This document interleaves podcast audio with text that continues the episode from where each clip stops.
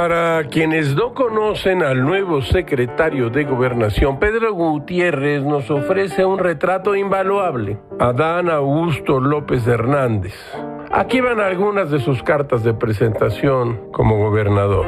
Primero, como decía Gil ayer, le quitó el 50% de las prerrogativas a los partidos políticos, sin cabildeo alguno. Luego redujo a 5 el número de regidores en los cabildeos de Tabasco, sin importar el número de habitantes. Derogó luego y después el procedimiento democrático para elegir a los delegados municipales para que los presidentes municipales de Morena los designen a su antojo. Redujo al 50% sin consenso alguno el número de diputados plurinominales. Promovió la ley Garrote, que es la que se conoce, en la cual se puede reprimir las manifestaciones y todo tipo de protesta en contra de su gobierno. Impulsó la ley Compadre para beneficiar con obra pública y compras al gobierno a quienes financiaron las campañas de Morena. Unos días antes de la elección del 6 de junio, junto con López Obrador, pagaron 11 mil millones de pesos, eso es lo que se dice, de la resistencia civil para saldar la deuda